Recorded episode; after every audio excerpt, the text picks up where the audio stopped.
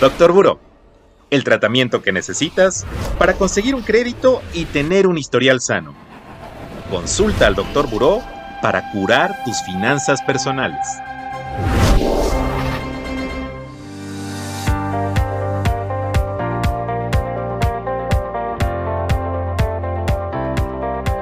¿Qué tal amigos y amigas de Buró de Crédito? Les saluda Wolfgang Erhard, vocero nacional de Buró de Crédito. Bienvenidos a Doctor Buró. Estoy acompañado como siempre de Denis Dueñas, nuestra Community Manager, y estamos en el especial Historias Financieras de Terror. oh, Dios mío. Bueno, hoy nos va a contar Denis su historia financiera de terror, así que bienvenida, Denis, ¿cómo estás? Hola, Wolf sí, aquí estamos en una historia financiera de terror más, porque vaya que abunda, ¿no? Digamos que todos seguramente hemos pasado por una en algún momento de nuestras vidas. Lo importante es salir de ella. Es que verdad, ¿eh? es verdad, sí. Sí, pues mira, yo hoy te quiero contar una historia que está coprotagonizada por mi papá y por mí, porque no es solo mía. Ay, no, no, no. Es que de verdad que uno, o sea, digo, obviamente mi papá nunca lo hizo con mala intención, pero a veces las decisiones financieras de los padres nos pueden también afectar a nosotros. Y ese fue uno de los casos, el que les voy a contar el día de hoy. Hagan de cuenta que estoy hablándoles del año como 2014.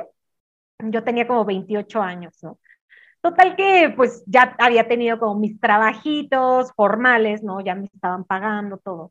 Y de repente, eh, en aquel momento mi papá estaba atravesando una situación económica sumamente difícil. O sea, la, la, el uso de tarjetas de crédito ya se le había salido de las manos completamente y estaba haciendo todo lo que siempre te dicen que no hagas, ¿no? O sea, de sacando de una tarjeta para pagar otra, pero campechaneándose, o sea, todo mal.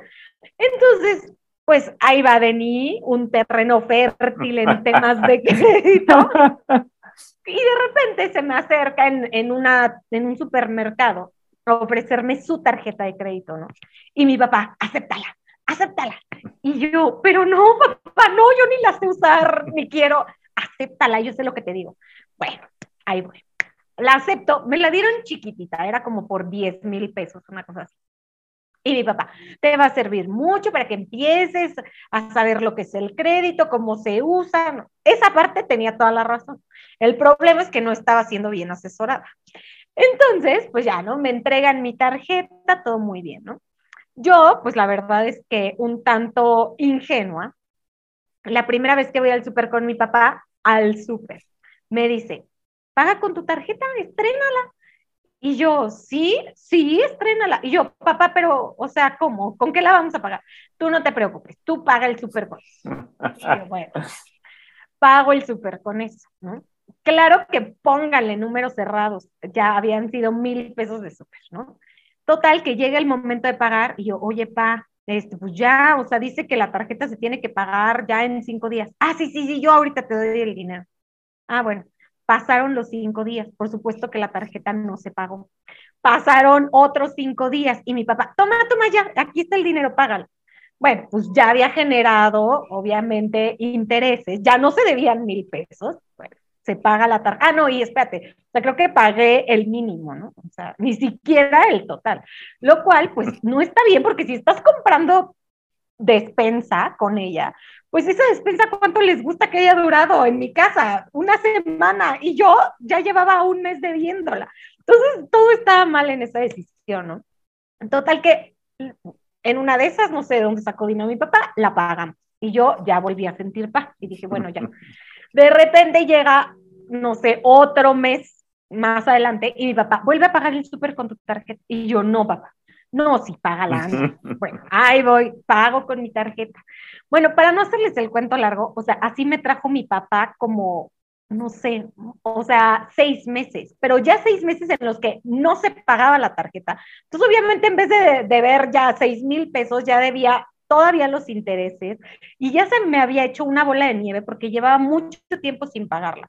Total que llegó un momento en el que, digo, gracias a Dios, algunas cosas que mi papá pudo ordenar con temas de que le cayó dinero que le debían y tal, puso orden y me dijo, vení, tenemos que poner orden en tu tarjeta. Ve y haz un acuerdo de pago. Y yo, o sea, a mis 29 años no tenía ni idea, yo sentía que ya me iban a encarcelar, o sea, horrible. Y entonces yo así, a ver, ok, ok, ahí voy a la tienda. Y yo, oigan, pues fíjense que tengo un problema súper grave de atraso, todos los días me hablan, todos los días, o sea, recibo miles de llamadas para cobrar. Le dije, y ya, y sí, sí quiero pagar. Dije, no quiero que me perdone ni un solo centavo, por favor, de, de, de, de interés. Y nada más díganme cómo le podemos hacer. O sea, ya no quiero seguir usando este plástico, ya. Entonces, la verdad es que muy amable, la gente del banco me dijo, bueno, a ver, este, podemos hacer esto.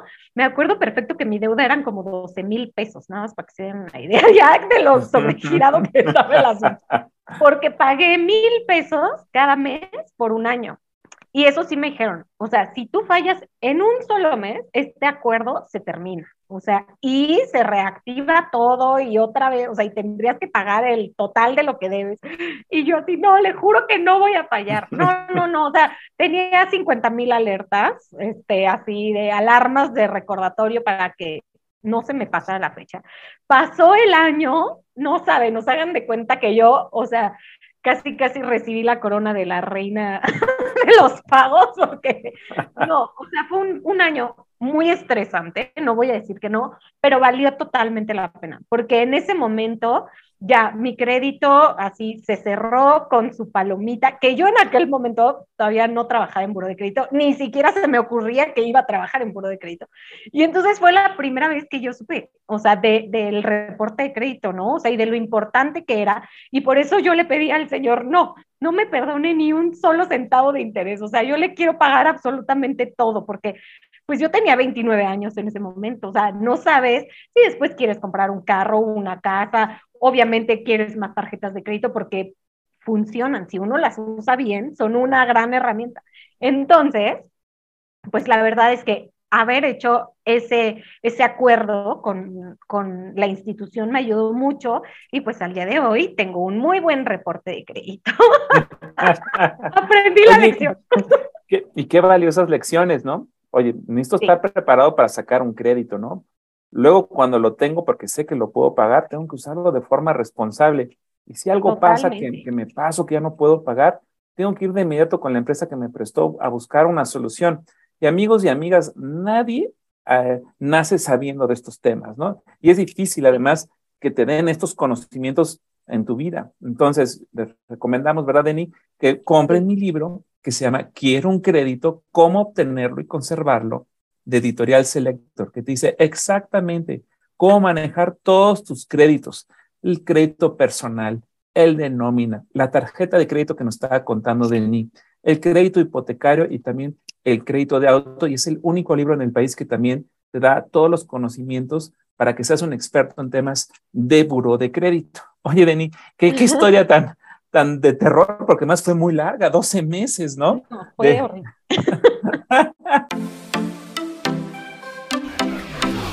Doctor Buró, el podcast de Buró de Crédito. Síguenos en nuestras redes sociales. Facebook, Buró de Crédito México. Twitter, arroba Buró de Crédito. Instagram, Buró de Crédito MX.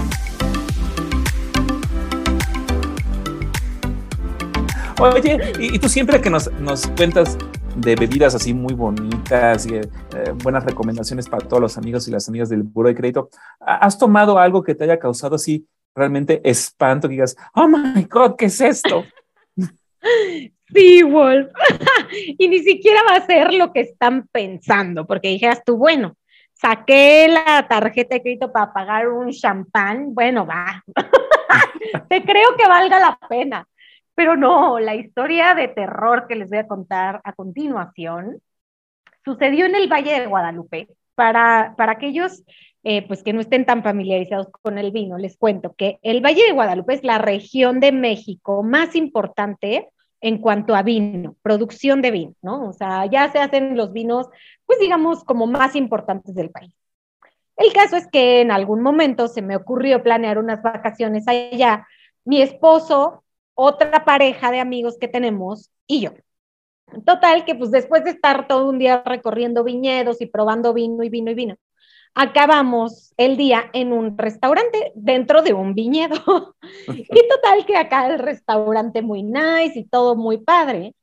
Eh, pero mi esposo y mi amigo dijeron, estoy harto del vino, porque la verdad es que no son, no son así los más entusiastas del vino, ¿no? Entonces dijeron, ya, ya estoy harto, a mí tráiganme mi cubita de Bacardí, que eso es lo que me gusta y lo que disfruto. Entonces yo dije, bueno, sí, ya tienen toda la razón, así disfruten su cubita.